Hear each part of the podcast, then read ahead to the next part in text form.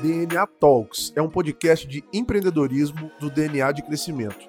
Apresentado por mim, Renato Menezes, o podcast fala sobre como crescer uma empresa com lucratividade e de forma autogerenciável, com entrevistas e bate-papos para compartilhar conhecimentos e debater sobre dores e aprendizados que são comuns entre empreendedores e empresários. Fala galera, Renato Menezes aqui na área. Estamos começando o primeiro DNA Talks aqui direto do evento JF Summit. E hoje é um dia muito especial porque nós temos um primeiro convidado ilustre para o nosso DNA Talks. Um cara que eu admiro muito, grande empreendedor, é, tem uma história que referência em vários assuntos, entre eles empreendedorismo, criatividade e muitos outros. E o DNA Talks se propõe a gente conversar com empresários, empreendedores que querem crescer sua empresa com lucratividade, sem depender do dono para tudo, de maneira autogerenciável, para a gente conseguir efetivamente ajudar a destravar o negócio e principalmente gerar evolução. Né? DNA de crescimento significa crescer ali na essência como empresário, como pessoa, para conseguir alcançar melhores resultados na empresa e impactar muito mais gente através do seu negócio e do seu propósito. E para começar esse papo, eu tenho uma honra e um prazer de apresentar aqui junto no primeiro DNA Talks, Murilo Lugan, muito bem-vindo. Salve, Renato, tamo aí. JF Summit, espetacular isso aqui, irmão. Parabéns. Bom, obrigado. É bom demais, assim, um evento desse porte. Nós vamos começar com a palestra do Murilo Gan. É uma honra ter essa fera aqui com a gente. Murilão, seguinte, cara, é, o nosso papo, né, para a gente conseguir evoluir em conhecimentos que ajude os empresários e empreendedores a a despertarem para assuntos relevantes da empresa que hoje não são falados. Você tem uma carreira empreendedora e você começou muito novo. Eu queria começar te provocando o seguinte: como que foi essa jornada e qual que é a sua visão de evolução como empreendedor? A minha jornada, comecei muito novo, assim, com 13 anos de idade, criei um site que bombou na internet, aí depois montei empresa, aí captei investimento, tudo menor de idade. Menor de idade eu criei site, ganhei prêmio, captei investimento, um milhão de dólar, é, quebrei, enfim, tudo Coisa anos 18. E, e aí depois tive vários negócios e eu diria, olhando para toda essa jornada, que o ponto de evolução muito claro é quando eu deixei de me mover pelo externo e passei a me mover pelo interno. Quando eu deixei de me mover pelo externo é quando a gente fica esse modo é, movido pelo oportunismo. As oportunidades chegam e você é empreendedor, eu não posso deixar passar oportunidades que eu sou empreendedor. Então a oportunidade veio, olha, chegou na minha mão esse business, então eu preciso pegar esse business porque eu sou empreendedor, então vai lá. Não, mas eu já tenho três business, mas não, posso perder essa oportunidade. A oportunidade é incrível, chegou na minha mão, aí você vai. Então eu vivi isso, grande parte da minha trajetória, que é se mover pelo externo, que, no, que é aquela clássica pergunta de, de quem está começando a empreender, né? Que é, quem é que está dando dinheiro?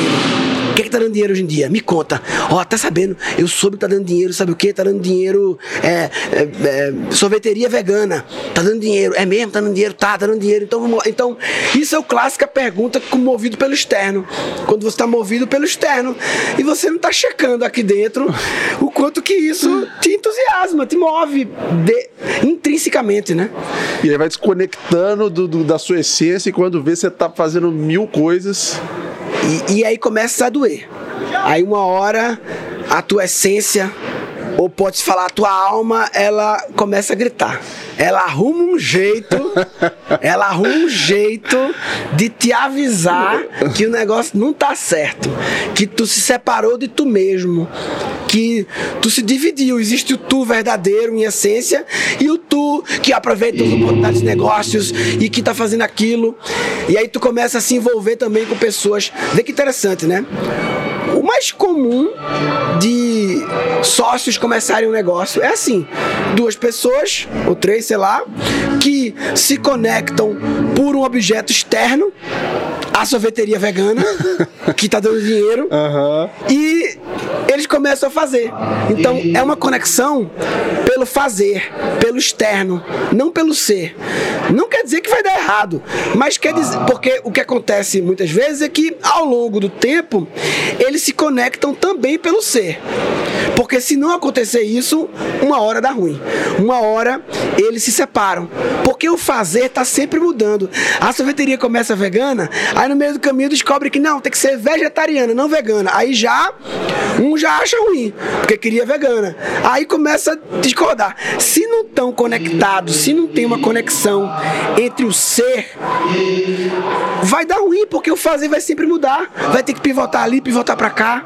Então, uma hora, quando você se desconecta da sua essência, fica tranquilo que tu vai receber uma, uma rasteira que pode ser de vários tamanhos, pode ser um problema de saúde grande, um problema familiar, ou pode ser só um excesso de ansiedade, só não, né? Que já é muita coisa. Um Burnout, excesso dia burnout, tá- uma síndrome do pânico, um sei lá o que, entendeu? E uma, uma sensação. É uma coisa subjetiva, é uma sensação de vazio. É. É. De que tipo, é isso, né? E deixa eu te fazer uma pergunta. É muito comum empreendedor, os empreendedores terem dores durante o processo. Você parou uma empresa, né? Você conta essa história que você parou em algum momento e falou, porra, não é isso que eu quero mais. Eu queria te saber o seguinte: dores normalmente do empreendedor, né? Ele, ele tem um monte de colaboradores e não consegue efetivamente se comunicar, motivar aqueles colaboradores. Você fala uma coisa, o colaborador faz outra. Tem um problema muito mais profundo nisso, mas é uma das dores. É, você não tem controle sobre os, minimamente sobre os processos da empresa. A vida vira um, vira um caos operacional. É, empre- o empresário monta a empresa para ter liberdade, porque ele fala assim: vou ser o dono da empresa, vou ter um negócio, colocar um monte de gente para trabalhar, vou sentar e vou gerenciar. Na verdade, o cara está fundado na operação, não consegue entender o papel dele na organização, talvez por falta de conhecimento pelo momento da empresa, e a brincadeira é que ele vira o empresidiário, o cara vira refém do próprio negócio. E aí, talvez esse nível de desconexão, o tempo vai sendo sugado pelo furacão operacional, e quando ele se vê, ele não está sendo nem empresário, ele perdeu o tempo, a vida, às vezes a família, para o negócio. E me parece, eu não sei, eu quero queria que você me falasse se isso é verdade. Quando você, eu vi uma história sua que você fala assim, chegou um certo momento, eu falei, cara, eu tô crescendo, eu não quero mais essa parada. Eu abandonei e falou, eu quero voltar e diminuir. Como é que foi esse processo de entendimento seu e quais foram essas dores que você vivia como empresário, como empreendedor? Eu vivia todas que tu falou. todas. Todas, é. Os sinais foram chegando de tudo quanto é lado. Eu vivia todas as dores que você falou. A dor de. A, a dor principal é quando. É quando o que tu faz não tá se justificando no agora. Tá sempre, tá sempre fazendo para algo que vem depois. E aí, sempre tá no depois, sempre tá no depois. Tipo, a gente precisa muitas vezes fazer uma coisa ou outra que a gente não, não adora. Mas eu cheguei no ponto que o meu dia a dia, de segunda a sexta, era fazendo um monte de coisas que não era o que eu queria fazer. Eu queria fazer outras coisas. E muitas vezes no sábado sobrava, ou domingo, para eu fazer o que eu queria fazer. Então, eu busquei CEO, consultoria, recrutamento e não sei o que, vários caminhos, né? Até que uma hora eu senti, sabe de uma coisa? Eu sinto que eu vou fechar esse ciclo dessa organização para abrir espaço para outra coisa surgir. E eu nem sabia o que, que era outra coisa. Né? Eu tinha uma, uma, uma funcionária, Paulinha, que foi a última que foi ficando, das últimas que foi ficando, quando eu fui fechando a empresa. E eu falava, Paulinha, meu objetivo é a gente chegar no próximo janeiro, janeiro de 20, e ficar eu e tu numa mesa e falar assim, Paulinha, não temos nada. E agora? Temos tudo então. Temos tudo! Porque agora pode fazer tudo, não tem nada. Não tem nada pegando, a agenda tá livre aqui, ó. E aí, o que, que temos que fazer? E aí brotou uma vontade de fazer algo com música no palco. Eu comecei um projeto, aí veio a pandemia. Mas o ponto é que a minha, a minha decisão naquele momento, eu senti que era a decisão de fechar aquele ciclo para começar uma coisa nova. E aí logo depois veio a pandemia, né? Então, você parar pra pensar, eu, eu comecei, a, eu fechei a minha empresa seis meses antes da pandemia, né? É, na pandemia seria ótimo pensando em negócios, tá com operação de curso online, moendo, Explodir. linda. Eu ia explodir. Mas foi ótimo do jeito que foi. Porque como eu não tinha nada, a minha pandemia foi. Fui pra Floripa, foi um sabático que foi o que mudou a minha vida. Se eu tivesse com empresa faturando, bombando naquele momento, eu não teria tido a oportunidade de viver o que eu vivi. Por isso que eu tenho tatuado aqui, ó. Tudo é perfeito. Por quê? Tudo é perfeito não quer dizer que tudo é agradável, gostosinho, mas tudo é o que é. Foi perfeito do jeito que foi. Se eu tivesse feito de outro jeito, seria perfeito também. É sempre perfeito porque é o que é. Aceitando o destino, não era de aceitando o que o universo tá te mandando. aceitando o que se apresenta, né? Porque Foda. senão a gente tá brigando contra a realidade que se apresenta na tua frente aqui. E a, a palavra aceitar, ela muitas vezes ela escorrega Uhum. num lugar de, ai, vou aceitar que façam comigo, então você é passivo. Mas na verdade, o Eckhart Tolle que tá aqui, ele fala em outro livro, Novo Mundo, que a aceitação é uma atitude extremamente protagonista e criativa. Porque tu estás, ao aceitar o que está acontecendo, não ficar resistindo, ai, não acredito que aconteceu, ai, não acredito, acredita que aconteceu. Ao aceitar, tu entra em campo para criar a nova realidade. É aceitando o que está acontecendo, mesmo que não seja o que tu quer, que tu entra em campo para criar do jeito que tu quer. Foda. Incrível. E olha só, assim, eu acho que chega num ponto do empreendedor, porque você já teve várias empresas, investidor, e foi crescendo, criou um negócio grande falou: peraí, quero parar. Existe um processo aí que eu, tô, que eu entendo na sua jornada. que O empreendedor, querendo ou não, ele vai crescendo e ele vai tendo poderes, obrigações ao mesmo tempo, exigências do dia a dia ali. E você chegou no. E o ego vai, muitas das vezes, o empreendedor inchando, inflando, e você começa a ter, a ter o conforto de mandar em muita gente, ao mesmo tempo virar refém da agenda ou dos problemas que vão sendo causados. E nesse processo, eu, eu entendo que você teve um ato é, de humildade, e eu entendo bastante como humildade, que é se despir um pouco desse papel de empreendedor para tomar uma outra decisão e começar do zero de novo. Que é uma característica muito do empreendedor, que é existem problemas na sociedade, oportunidades que você cria uma solução para resolver ela. E você criou, parou para entender qual seria esse problema. E aí eu queria te perguntar o seguinte: você é um cara especialista em criatividade. Você sempre falou muito sobre criatividade e acho que é um tema que você domina fortemente. Como é que você entende o papel da criatividade na cadeira do empresário, do empreendedor? Como que ele usa a criatividade para conectar e resolver problemas? Porque é muito bonito o empreendedor falar o seguinte: eu tô lá, é, vamos fazer um brainstorm para criar um produto. Senta todo mundo e desenha, é lindo, gostosinho e assim vai. Agora, meu irmão, vida de empresa- empresário, realidade ali no coisa. O que, que é? Problema, foi demitido, conflito, gestão de conflito, gestão de expectativa é um dos grandes papéis do empresário. Gestão de pessoas deveria chamar de gestão de expectativa. Você está o tempo inteiro ali. Qual é o seu objetivo? Eu vou criar um ambiente que a pessoa consiga estar confortável para ficar motivada e entregar os resultados. Ou seja, é um desafio grande fazer isso. E ser criativo nesse ambiente de pressão e que você precisa dar resultado para pagar a conta é um grande desafio, porque se, se você errar, como 80% das empresas do Brasil, depois de 5, 7, 10 anos, elas quebram. Ou seja, é uma responsabilidade gigante. Como que você entende esse papel da criatividade na cadeira do empresário para conseguir crescer o negócio e ainda ter que ter lucratividade para ter perenidade? A palavra criatividade, eu sempre busco ampliar o entendimento dela, porque ela normalmente é associada com brainstorming para criar um novo produto, vamos criar campanha, né? Então uma coisa meio romantizada, que a criatividade é só essa coisa de criar marcas e produtos Total. e coisas, ok, vamos criar novas coisas e tal. E eu trago muito para o dia a dia e para o simples, para o micro, que é assim, a minha definição de, de criatividade é: criatividade é a imaginação aplicada para resolver uma treta. Porra, É isso. Maravilhoso. pô. Simples. Então, assim, ó, vem a treta. E treta pode ser desde a treta mesmo da equipe que desandou, do faturamento que deu errado, ou pode ser a treta no sentido precisamos criar uma nova marca. É uma treta, é um Claro. desafio. Sim. Então, seja qual for o tipo do desafio, da treta, pequeno, médio, grande, pessoal, profissional, é, criatividade é quando, ao se apresentar o desafio na sua frente, até o desafio do, da tua esposa. Amor, como é que gente vai deixar as crianças amanhã pra gente poder ir naquela festa? Pronto, isso é um desafio. Uma treta que você apresentou. Com quem deixar as crianças para poder a gente ir naquela festa. Criatividade é quando, mediante o desafio, tu usa a imaginação. Outro jeito de resolver o desafio, que não é imaginação, só para contrastar, é usando a memorização. Então, simplificando, mediante um desafio que se apresenta à tua frente, seja qual for, tu pode usar a memorização ou a imaginação. Memorização é tu usar a memória. A memória vem do passado.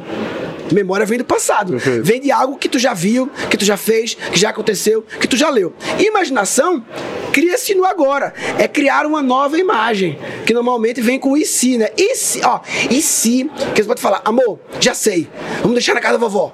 Já sei, vamos deixar na casa do vizinho. Tudo vem na memória. Aham. E se a gente levar as crianças nessa festa e a gente também chamar, falar pro nosso amigo, levar a criança deles também, que é da mesma idade. Aí, ó, tu já tá usando imaginação. Em vez de. Então. E a gente foi muito educado, né? A muito pela escola, né? Gabarito. Qual é o- a, a escola nos educou a resolver problemas usando a memória, que é para acertar o gabarito Perfeito. e a gente poucas vezes usava imaginação, talvez na redação, né?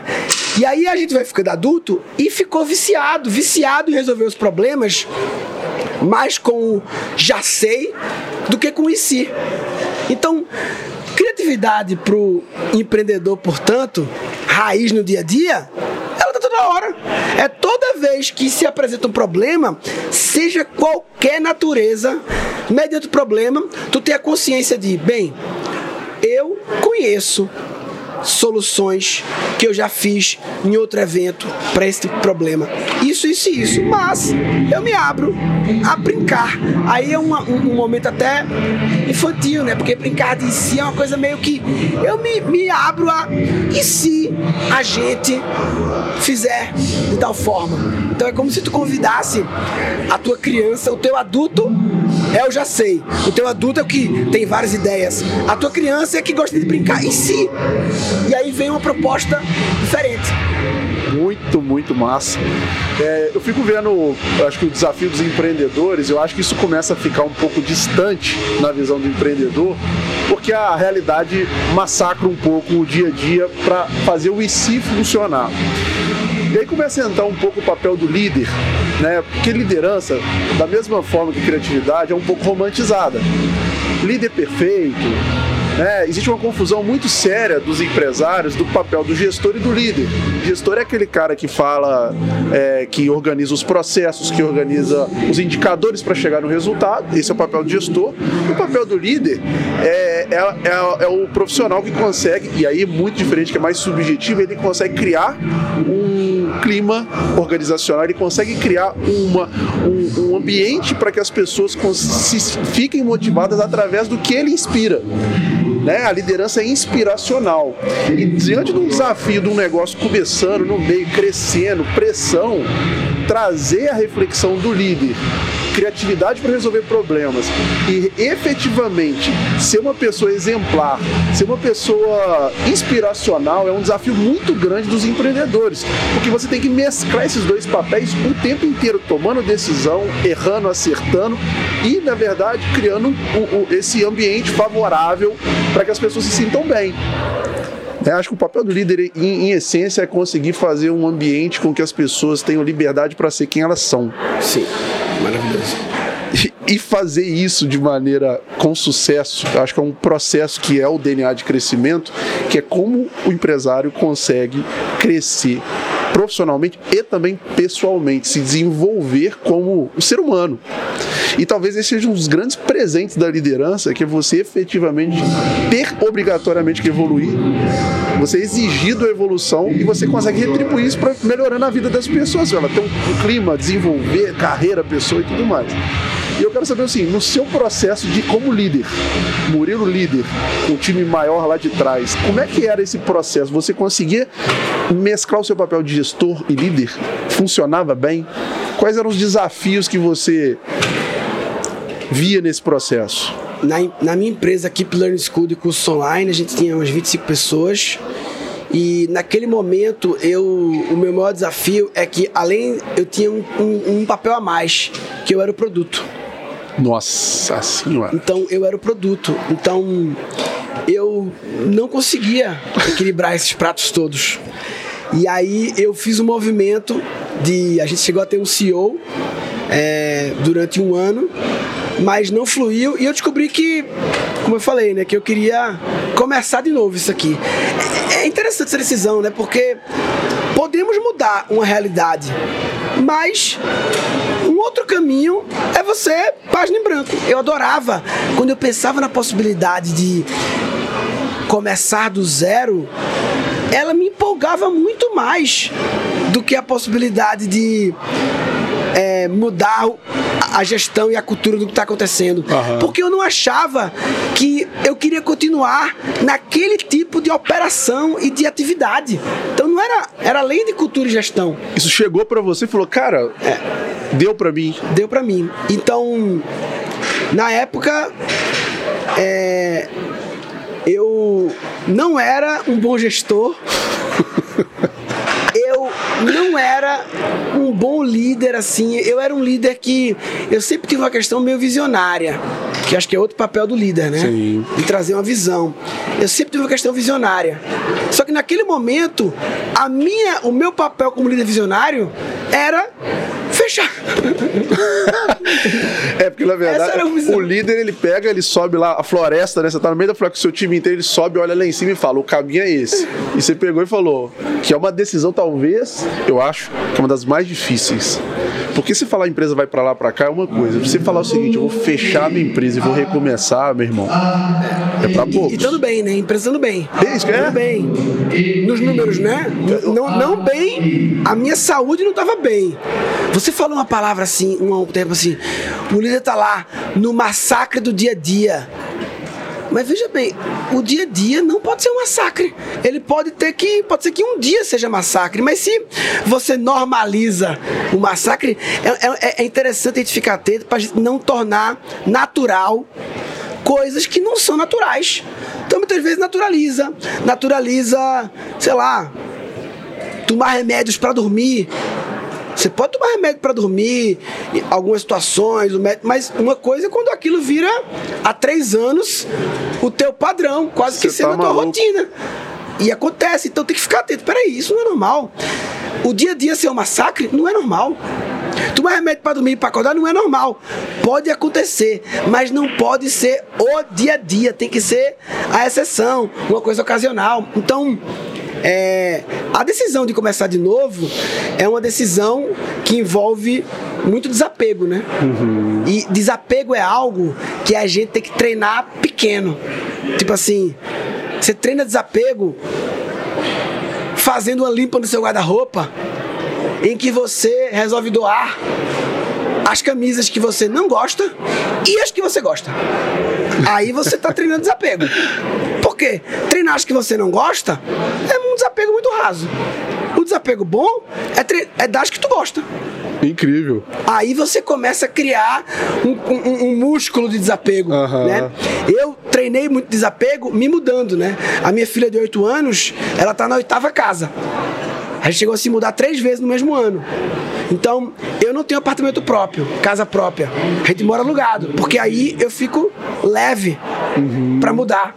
E cada vez que eu me mudo, é uma nova casa, com nova realidade, com novos vizinhos. Na mudança, eu dou um monte de coisa Desapega. desapega de um monte de coisa. Aí você vai criando um músculo de desapego pra poder, porque a palavra apego, ela tem ego no meio, né? Apego. Apego é coisa do ego. Perfeito. Então é interessante observar, né? E aí a gente muitas vezes o apego cria uma identificação.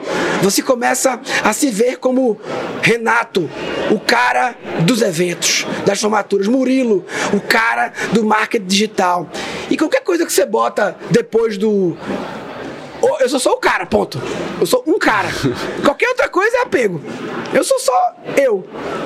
Eu sou o administrador. Apego. Não é, eu sou mais que isso.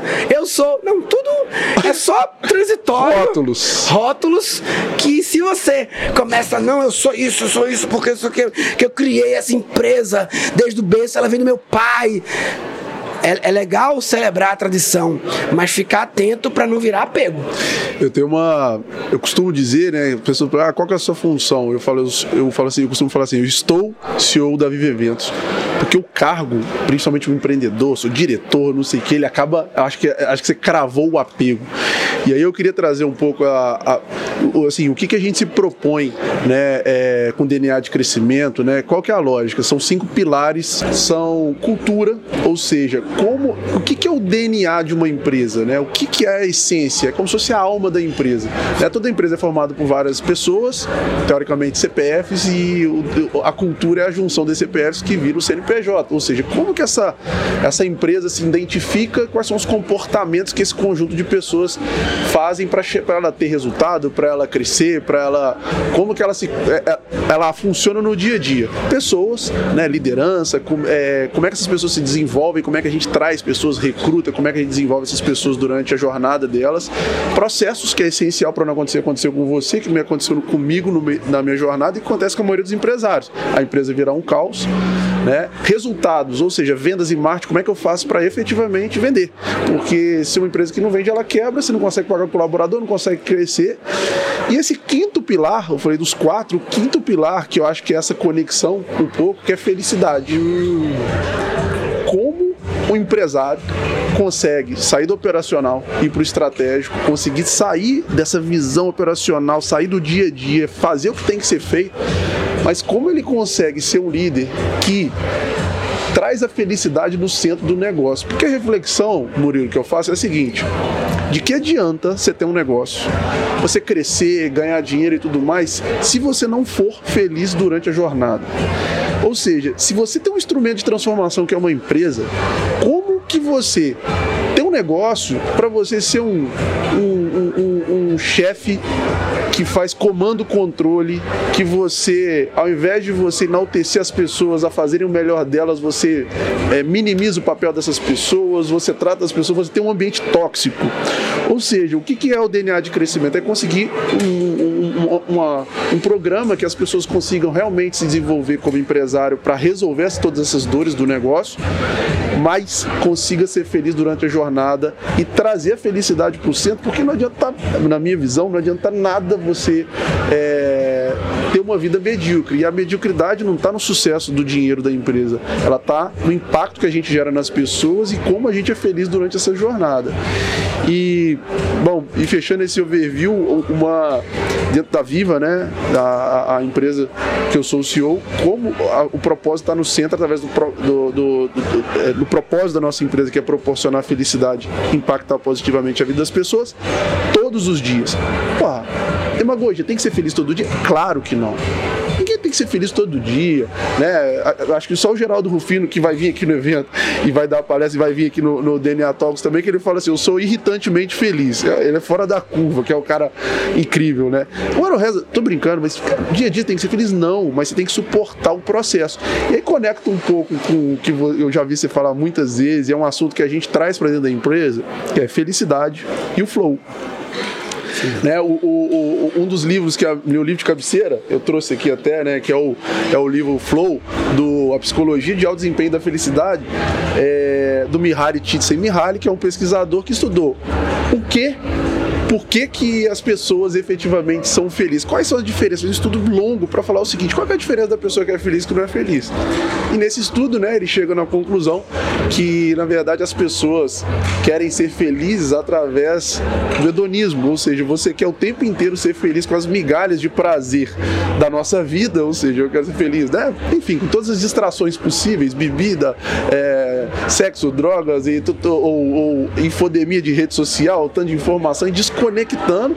E na verdade a pessoa quer feliz é, achando que é isso. E, na verdade, né, o que ele comprova que é a mesma teoria que o Aristóteles falou há 2.300 anos, é que as pessoas estão buscando a felicidade da maneira errada. Na verdade, a felicidade, ela tá inclusive no esforço, no desafio, fora da zona de conforto, de se desafiar para conseguir crescer.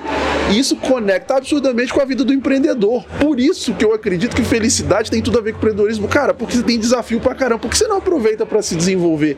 Que é DNA de crescimento, que é mentalidade de crescimento para conseguir fazer esse processo ser massa, ser ser feliz, criar um time maneiro, vou criar um produto foda. E vai ter perrengue, meu irmão, mas nós estamos abraçados juntos e vamos lá, entendeu? Vamos construir, vamos criar uma empresa foda. Enfim, e assim, eu queria entender sua visão sobre felicidade no trabalho, sobre flow. O que, que você, como é que você enxerga isso nas organizações? Quando a gente está falando sobre o papel do líder, né? Inspirar, dar visão. E tem um papel assim bem expandido assim, que é liderar para manter a vida na Terra. Assim, tem que pensar, eu gosto de pensar assim, o planeta Terra como um, um ser, um organismo em que a viva é uma célula aqui minúscula do, do daqui e a minha empresa é aqui e a, a empresa gigante lá, a Unilever, sei lá, é uma célula um pouquinho maior aqui do que tu. E todos esses essas células que reúnem pessoas, elas colaboram para que esse ser esteja vivo. Então, felicidade é, é vida, é, é, aquele, é, é, é saúde, é aquela célula. Uma empresa em que o líder não está feliz, qual é a chance da equipe estar tá feliz? Muito baixa. Então, aquele, aquela célula daquela empresa é uma célula doente. É uma célula que está doente, que não está saudável, não está contribuindo para o todo. Então, eu gosto de pensar assim, o papel da liderança, a gente como líder, a gente tem que liderar a, criação da realidade desejável que a gente quer. Se todo mundo deseja ser feliz e ter paz, então nós temos que ser líderes de paz, líderes de felicidade. É o que todo mundo deseja, a gente vai liderar. Então é como se cada líder fosse o líder de uma célula que tem que garantir que esse organismo esteja vivo, garantir a vida. Então, por isso que não faz sentido aquele organismo, aquela empresa, tá todo mundo mal, sem felicidade, sem paz. Mas, ah não, mas tá batendo as metas, tá batendo dinheiro. Mas aí vai morrer essa célula. Essas pessoas não vão, não vai sustentar. Isso também é sustentabilidade. Senão não sustenta, aquelas pessoas não aguentam mais. Aí uma hora estoura. Então, olhe para sua organização, você lida e pense assim: eu sou que tipo de célula dentro desse todo? Porque muitas empresas são câncer, né? Porque o que é o câncer? É um bocado de célula que resolveu, foda-se os outros, vou fazer o meu, vou crescer loucamente. Aí tem atenção crescimento, né? O câncer quer crescer loucamente, uhum. mas ele quer crescer desconectado do todo, que é a vida. Ele quer crescer do jeito que ele quer. E foda-se os outros e não sei o quê. E aí vira um problema no todo. Aí o todo tem que se organizar para dar um jeito nele. Pô, incrível essa analogia, nunca tinha pensado nisso. Então, a palavra crescimento, né?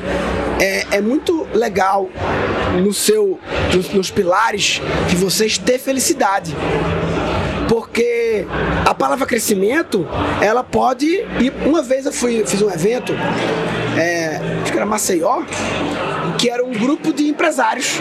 Esses grupos de empresários uhum. locais, né, que tem uma. Alguém organiza, paga uma anualidade e ficam juntos. E tem vários eventos juntos. E eram uns 100 empresários assim, menos assim. E aí eles tinham um indicador, que era a soma do faturamento das empresas do grupo. E esse era o principal indicador para dizer que o grupo está vindo bem. Então tava lá, um bilhão. ano passado foi um bilhão, agora 1.1. Ótimo, crescemos. Mas aí, e se um dos associados do grupo for um cara que tem cinco academias de ginástica e tá feliz? O pilar felicidade não tá rolando. O time dele tá feliz, tá tudo. E ele decide que ele vai fechar duas academias, que são as duas que dão mais problema, que as duas que ele fez recentemente, que uhum. tem que crescer, tem que crescer. E aí ele fez, e aí ele perdeu a mão, e aí ele resolve fechar. E aí então ele atrapalha o grupo? Atrapalhou, atrapalhou porque o faturamento diminuiu. É. E aí teoricamente, né, se o indicador for apenas aquele faturamento e não tiver olhando para aspectos subjetivos como felicidade, esse cara é capaz de ser expulso do grupo. Pô, irmão, a gente tá querendo aqui bater a meta e tu tá diminuindo aí, irmão. Pô, aí não dá. E o cara, não. Grato, foi através desse grupo que eu tive a ideia de diminuir. Eu me tirar, pô, tô bem, agora que eu tô bem. Agora que eu tô tranquilo, cara. Cara, só que eu achei incrível que você falou. É, os empresários, empreendedores costumam confundir, né, crescer o faturamento com prosperidade. Sim. E na verdade esse é um erro gigante, porque faturamento é um, um indicador que você está talvez vendendo mais e colocando mais dinheiro. Mas muitas das vezes a falta de processo de gestão, ele não está controlando o custo. E às vezes o custo está mais alto, você está levando um nível de estresse, de pressão, né, de nível de crescimento. Ou seja, o crescimento, obviamente as empresas têm que pensar no crescimento, porque o mundo está mudando. O mundo está crescendo, o mundo está ficando cada dia mais difícil e ela precisa realmente se mover para o crescimento. A questão que eu acho que é isso que a gente prega no DNA de crescimento e é importante a consciência, é fazer isso de maneira consciente. Não fazer fazer. O que você, acho que você, achei o seu exemplo excelente. Se a métrica é faturamento, você está falando o seguinte: é, eu estou dizendo quem vendeu mais a qualquer custo, não é? É a qualquer custo. E tem um índice muito interessante que começou a surgir nas empresas. A gente não monitora ele exatamente, mas como a gente tem um propósito que é proporcionar felicidade no dia a dia, então a gente acompanha através de clima organizacional. A gente foi reconhecido agora por, por Great, Great, Great Place to Work, ou seja, né, uma das melhores empresas para se trabalhar, aquele índice que os colaboradores respondem. É um do, do, das formas de você medir e o índice de felicidade, que começou já em algumas empresas no Brasil, a Heineken adotou agora, que é medir a felicidade efetiva do colaborador. E talvez seja um dos índices mais interessantes de ser medido, porque se acompanhar a felicidade do colaborador, que é um cliente, na verdade, nós temos o cliente, o cliente externo, que é o cliente, o cliente interno, que é o colaborador, que na verdade a essência de todas as empresas são as pessoas, que é um dos pilares que a gente acredita.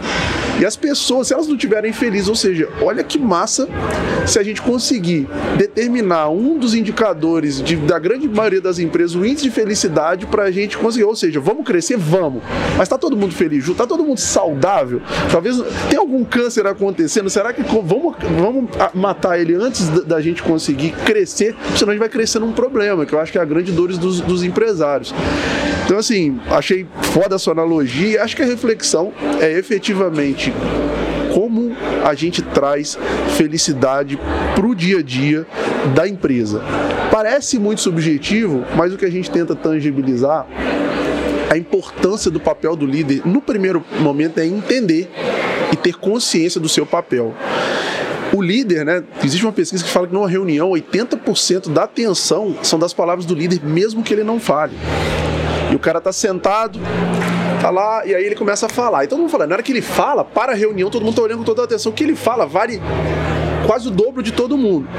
E depois que ele tá falando, quando ele não tá falando, ele, o pessoal tá falando e ele faz assim, hum, ao sinal subjetivo, é a cultura ali da reprovação acontecendo, ou seja, a importância desse processo acontecer, do, do, do, empresário entender o papel dele como líder, começar essa transformação, e na verdade toda empresa é reflexo do líder, né? reflexo do dono, né? e a cultura é o reflexo do DNA do fundador. Então, acho que essa reflexão é muito importante, que é consciência onde ele quer chegar para crescer o negócio com lucratividade, sem depender dele para tudo, sair do operacional e para o estratégico, para ele fazer o papel dele de empresário, de líder, que é direcionar, que é, é gerir as expectativas daquele grupo de pessoas para alcançar os melhores resultados e acabar com essa estatística que eu fico muito triste com ela, que é o empresário que trabalha, trabalha, perde família, perde, trabalha, trabalha, ainda tem prejuízo, cara, ainda acaba, ou seja, é uma conjunção muito desafiadora. Você falou de cliente externo e cliente interno equipe, né? Aí eu fiquei pensando, porra, existe o interno do interno, que é tu. Porra, foda. Né? Porque tu como cliente, assim, né? Tu como cliente de tu mesmo. a gente faz uma imersão para líderes chamada O Ponto Cego. Por que a gente chama o ponto cego? Porque é uma frase do Otto Charme que diz que o ponto cego da liderança o que é que a liderança não está vendo? Que a liderança está vendo os processos, o financeiro, o fluxo de caixa, concorrência, legislação, sei o que, está vendo um monte de coisa. O que é que não está vendo? Não está vendo o estado interno de onde se origina tudo que ele faz. Porque tudo que tu faz contém tu. Tudo que tu faz contém tu. Uhum. É incrível isso. Então, por isso que eu me lembrei, o cliente interno do interno, né? Então, tudo que tu faz contém tu, líder. Então, como tá o teu mundo interno? Que se tá uma zona, bagunça, raiva, reclamação, puto, ansiedade, comparação, o que tu fizer vai vir desse lugar. Aí o teu verbo na reunião, que é o verbo de poder, se o teu verbo tem poder e tem o verbo do líder, de que lugar vem esse verbo? Qual é o from? Sabe aquele negócio de 5W2H, né? Uh -huh. Where, how, não sei o quê? Falta o F, from. De onde vem? De que lugar vem? Massa. Eu posso falar uma coisa e vir de vários lugares diferentes. Pode estar tá vindo de uma raiva que eu tô de fulano, e aí eu tô direcionando a empresa, direcionando 100 colaboradores em função de uma raiva, de uma vingança que eu tô do ex-sócio que eu não estou nem consciente disso, mas eu estou soltando um verbo que direciona o caminho de 100 pessoas em função do meu barulho interno. Então, o líder que não olha para dentro, ele escala as dores dele. Perfeito. Ao invés de escalar o amor, a amor, felicidade, a paz. Felicidade, né? a paz. Ou seja, trabalhar o líder, a parte interna é essencial Sim. no processo, que é a mentalidade de crescimento.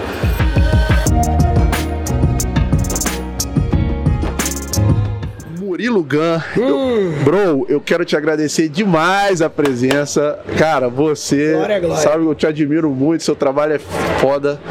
E tô muito feliz da gente estrear o DNA, de, o, o DNA Talks do DNA de crescimento com você. É, eu acho que a sua mensagem, olhar para o interno, é uma mensagem incrível e acho que cada dia mais que você consiga é, chegar no máximo de pessoas possível, porque eu acho que isso transforma a sociedade. É um pouco do que a gente quer fazer com o DNA de crescimento. É um prazerzaço ter aqui você. Espero que a galera curta o conteúdo, compartilhe para a gente começar a transformar toda essa, essa os empreendedores do nosso país para que eles consigam impactar de verdade, ter uma vida melhor, mais feliz, impactar, conseguir os resultados e melhorar a vida de todo mundo e ser mais feliz. É isso. Irmão, Suas palavras finais. Eu, eu fiquei feliz de, de conhecer um, um empresário como você que tem uma organização de porte, né, Brasil inteiro atuando e que tem essa intenção genuína, né, genuína mesmo eu senti de buscar a tua expansão, né, para poder transbordar. A gente só pode dar o que a gente tem.